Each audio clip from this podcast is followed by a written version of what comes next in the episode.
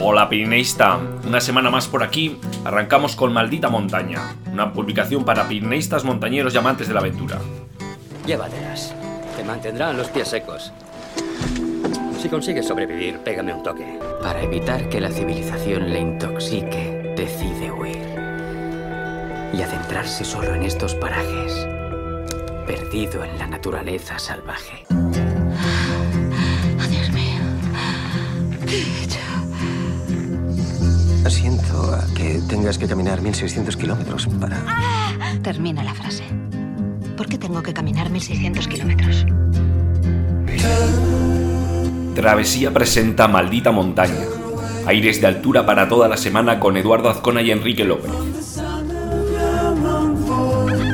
¿Te sientes sola? Estaba más sola en mi vida real que aquí.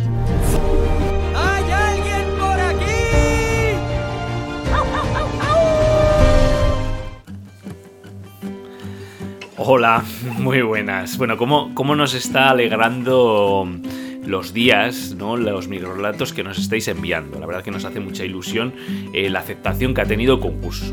Bueno, os voy a decir para los que andéis un poco despistados que qué es esto. Bueno, pues tenemos un concurso de microrelatos eh, que se llama, bueno, primer eh, relatos de altura de travesía pirenaica en el que os animamos pues a que compartáis un poco esas aventurillas, ya me ya me entendéis, ¿no? Esos, esa pasión compartida que tenemos por la montaña, ¿no? Y que nos lo hagáis llegar en un pequeño texto de no más de 150 palabras, una, una cuartilla, por así decir.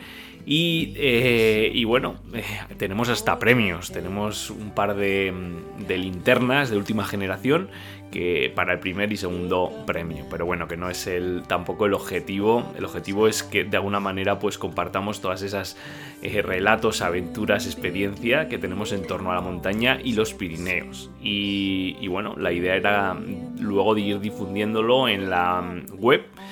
Y la verdad que con la aceptación que está teniendo, pues nos estamos planteando hasta realizar un pequeño ebook o quién sabe, ¿no?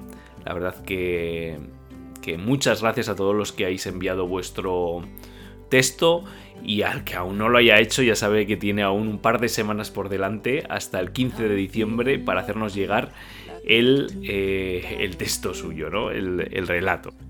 Y bueno, ¿qué, ¿qué, tenemos hoy? ¿Qué tenemos hoy? Bueno, pues en el boletín de esta semana os traíamos eh, diferentes historias, diferentes contenidos. El título venía dado por un artículo que os compartíamos eh, sobre las mejores rutas de raquetas de nieve en los Pirineos. Eh, este es un artículo que hemos ido mm, actualizando eh, a lo largo de los últimos tiempos, en el que temporada a temporada os hemos querido plasmar eh, las que consideramos pues unas, unas rutas pues muy interesantes, eh, algunas de ellas para la iniciación en las raquetas en el Pirineo. ¿no?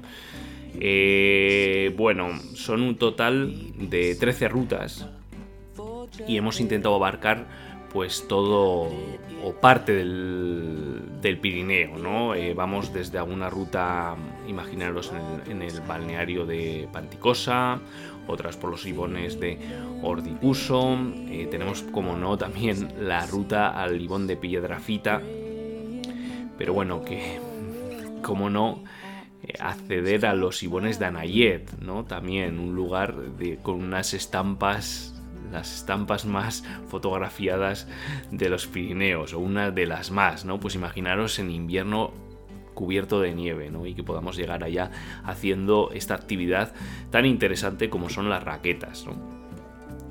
Pero bueno, tenemos eh, otras muchas, algunas por ejemplo en el, en el corazón del, de la selva de Oza.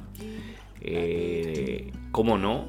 El Libón de Stan es también otro clásico, ¿no? Eh, tanto en verano como la ruta que podemos realizar en raquetas hasta el mismo Ibón. Pero bueno, no, pasaremos por, también por el Valle de Arán, iremos al, al Alto Verguera y, y, bueno, pues en esta, en esta selección pues hemos, hemos tratado de aunar de alguna manera eh, rutas de iniciación con algunas otras rutas más exigentes. Y, bueno, en todo momento tenemos que pensar que es una actividad que entraña ciertos riesgos, bueno, sobre todo cuando caminamos en terreno que es muy impredecible, digamos, ¿no? Y que depende mucho de las condiciones climatológicas y ambientales, ¿no? Y que puede estar sujeto a riesgo de aludes y en consecuencia, pues que tenemos que tener la experiencia, pues como para, ya no para solventar esa situación, sino para decidir igual no ir, ¿no? Entonces, bueno, todo ello tenerlo en cuenta. Ahí tenéis nuestra selección de rutas y, eh, como no, eh, estamos abiertos a que nos propongáis Em, otras rutas, otros circuitos, otros itinerarios, pues para añadirlos y de alguna manera pues que quede ahí una buena lista con los imprescindibles en la cordillera pirenaica. Bueno, la segunda, el segundo contenido nos, es, era uno de equipamiento, ¿no? Eh, cómo elegir unas gafas de sol de montaña, ¿no? sobre todo en esta época en la que ya empieza a aparecer las nieves y, bueno, pues a veces elegimos los días soleados para, para afrontar eh, la montaña en estas condiciones, pues el reflejo es enorme sobre la superficie blanca de la nieve y el necesitar unas, unas gafas de sol ¿no? que nos protejan pues frente a la radiación ultravioleta pues es imprescindible ¿no? Eh, considerar que son un equipo de protección individual un EPI de categoría 1 y que nos va, a proteger nuestros ojos frente a los rayos ultravioletas y el exceso de luminosidad, pero también, bueno, frente al impacto de insectos, de polvo, de lluvia, de ramas, de viento, pues ya sabéis, un, un artículo imprescindible. Bueno, en este, en este contenido os hemos querido guiar en cómo elegir las gafas más apropiadas para tu actividad, ¿no? Eh, hablando tanto de la estándar de homologación europeo, el CE, ¿no? que debemos, debemos encontrar esta pegatina o esta simbología en nuestras gafas, ¿no? Eh, hablaremos entonces eh, tanto de la protección frente a los rayos ultravioletas, la categoría del filtro que va a tener esa, esas gafas, ¿no? Eh, una categoría que irá desde el 0 hasta el 4 y que nos va, mm, nos va a determinar pues, cuál es la protección, ¿no? Eh, pues bueno, que puede ser desde un 0 hasta un 98%, ¿no? Eh, bueno, desde proteger los ojos frente a partículas, insectos o viento a una categoría, la 4, que está pensada para la alta montaña con luz muy intensa y nieve. Pues ya veis que tenemos todo el baremo, todo el para eh, elegir unas gafas que se adapten a nuestras necesidades. ¿no? Bueno, hablamos también del, color de la lente, cuál es el más apropiado, porque bueno, no es un mero aspecto estético, ¿no? sino que cada mm, coloración pues va a tener una, una aplicación más, más práctica ¿no? a nuestra actividad. Y hablaremos, hablaremos, por supuesto, de las lentes fotocromáticas también y polarizadas, del material de la lente, de los tratamientos específicos que podemos tener en las lentes, pues bueno, antibao, antirreflejante, que, se, que la oscurezca, ¿no? hidrófugo. Bueno, ya sabéis que pues eh, hay muchos aspectos, añadimos también la montura y el diseño, ¿no? Y bueno, ya si, si, tienen que ser graduadas, ya ni os digo, ¿no? Bueno, os proponemos algunos modelos que nos han parecido interesantes y que los tenéis actualmente en el mercado. Pues ya sabéis, eh, por, otro, por otro lado, pues este contenido sobre equipamiento de montaña y especialmente sobre las gafas en la montaña.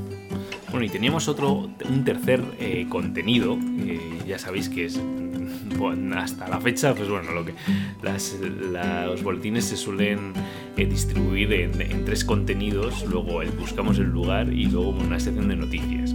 Y ya cerramos con eh, la foto de la semana. Y bueno, y ese guion es el que seguimos en el podcast. Bueno, pues ese tercer contenido, ese eh, tercer contenido, hablábamos del documental de conciencia de género sobre Lord Sabaurin, el, documental que se titula Day Them y que lo recoge pues la, marca de outdoor Patagonia y productora y, que se estrena se ha estrenado este 2021. Bueno, y que sigue el viaje realizado por Lord Sabaurin un escalador eh, transgénero, por las paredes de caliza al norte de Arizona en Estados Unidos. Bueno, la intención de Sabaurín va más allá de subir las montañas, ¿no?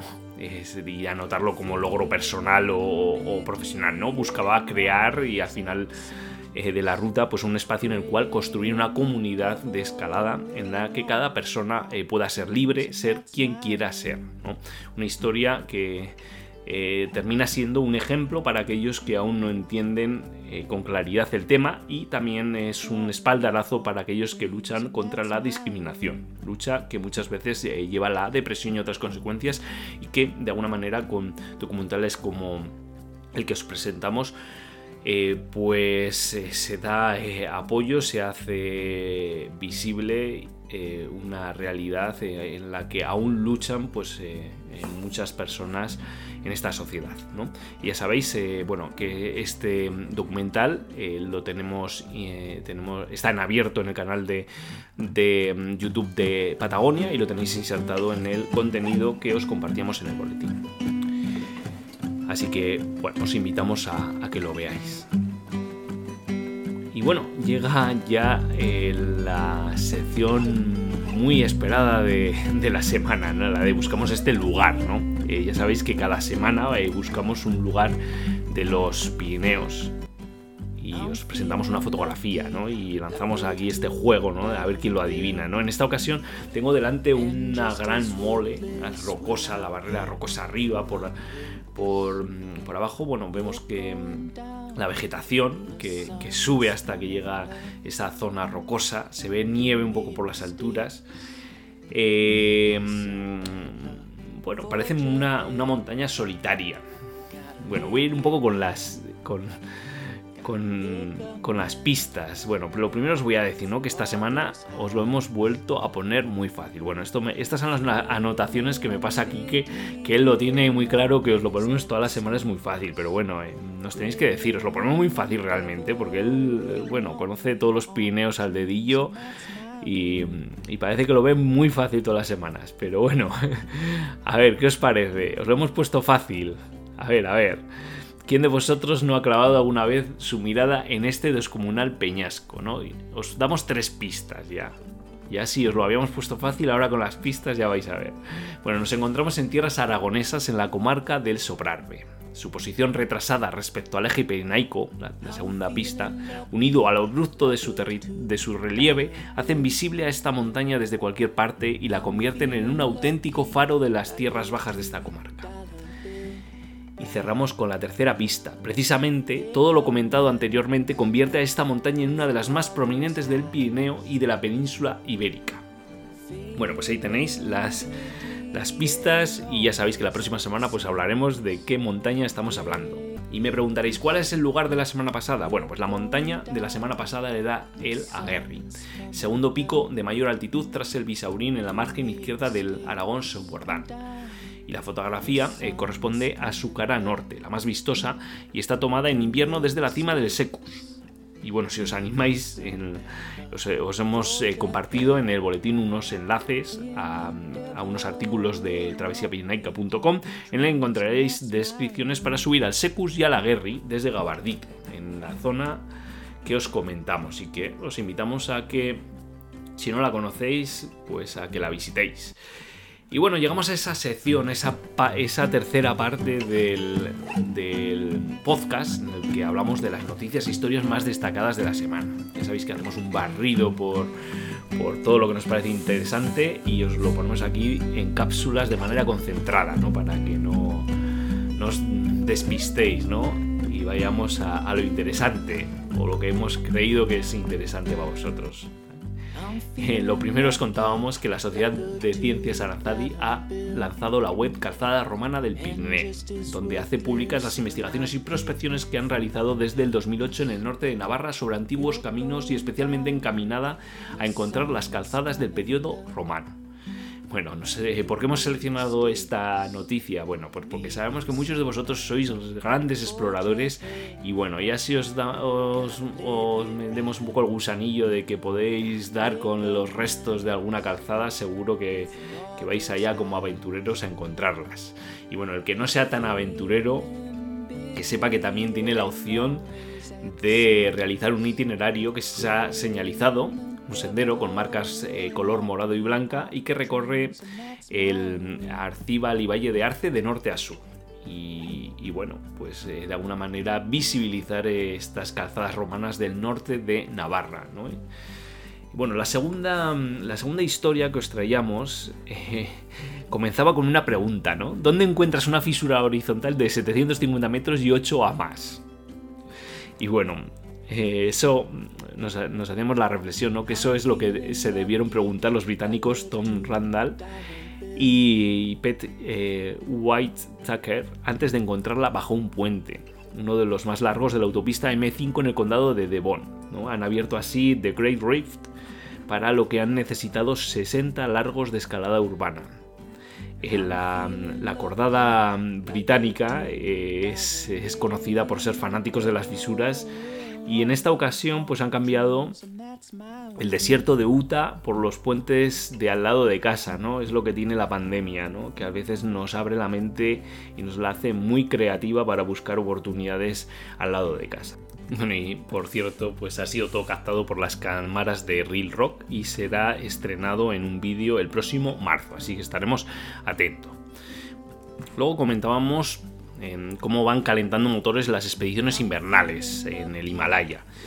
Eh, se empiezan a conocer más proyectos. Eh, semanas pasadas hablábamos de proyecto de, de Josko eh, con la invernal en solitario al, al Everest y, y también el intento de Alex Chicón y Simón Moros hacia el Manaslu. Bueno, pues estos dos, proyectos, a estos dos proyectos se le suma también la taiwanesa Grace es, eh, Sent, eh, que intentará el K2 y una expedición estadounidense busca el Nanga Parbat. Bueno, ya sabéis que ya veis que el, invierno himalayico va a estar entretenido, ¿no? Y eh, luego ya cerrábamos hablando de que últimamente Kilian Jornet está siendo muy mediático, más si cabe y que en esta ocasión pues ha reflexionado sobre la influencia que tienen los deportes de montaña y, hemos y parafraseamos una abriendo comillas escalar el Everest por su ruta normal no es alpinismo no sentencia Kilian bueno ha sido preguntado en una extensa entrevista del país eh, ha sido preguntado sobre mm, qué es para él alpinismo y qué no lo es no por las polémicas y y bueno, pues él al final, pues eh, siendo un deportista tan polivalente que lo mismo pues hace una ultramaratón que, mm, que está ascendiendo, escalando vertiginosamente una gran montaña, pues bueno, de él de alguna manera, pues a la pregunta de qué para él lo que es eh, alpinismo, pues bueno, ahí pone un poco sus sus escalones, ¿no? A lo que es y a lo que no lo es, ¿no? Eh, acercándonos, pues, de alguna manera más a su discurso y a la manera de entender la montaña. Y bueno, para cerrar, eh, ya sabéis que eh, compartimos una fotografía que nos hacéis llegar a través de las redes sociales. ya sabéis que nos podéis etiquetar con, con arroba travesía o con el, hashtag, el mismo hashtag. En este caso nos hemos ido al, a Respomuso, con esta fotografía que nos eh, comparte White Rodri y mm, que vemos pues bueno en, una noche despejada en la que vemos la luna al fondo como ilumina pues los, los hielos de los Ibones ¿no? allá en la zona de Respomuso una bueno sin duda una gran aventura a estos eh, estos montañeros ¿no? que se aventuran a este, en este valle eh, ya con las, con las nieves. Eh, bueno, y esto ha sido todo. Eh, ya sabéis que como siempre es un placer encontrarnos en este espacio sonoro y que nos volvemos a ver la próxima semana. Un abrazo familia. Y como decía Jack Kerouac, porque al final no recordarás el tiempo que permaneciste en la oficina o arreglando tu casa, ve y escala esa maldita montaña.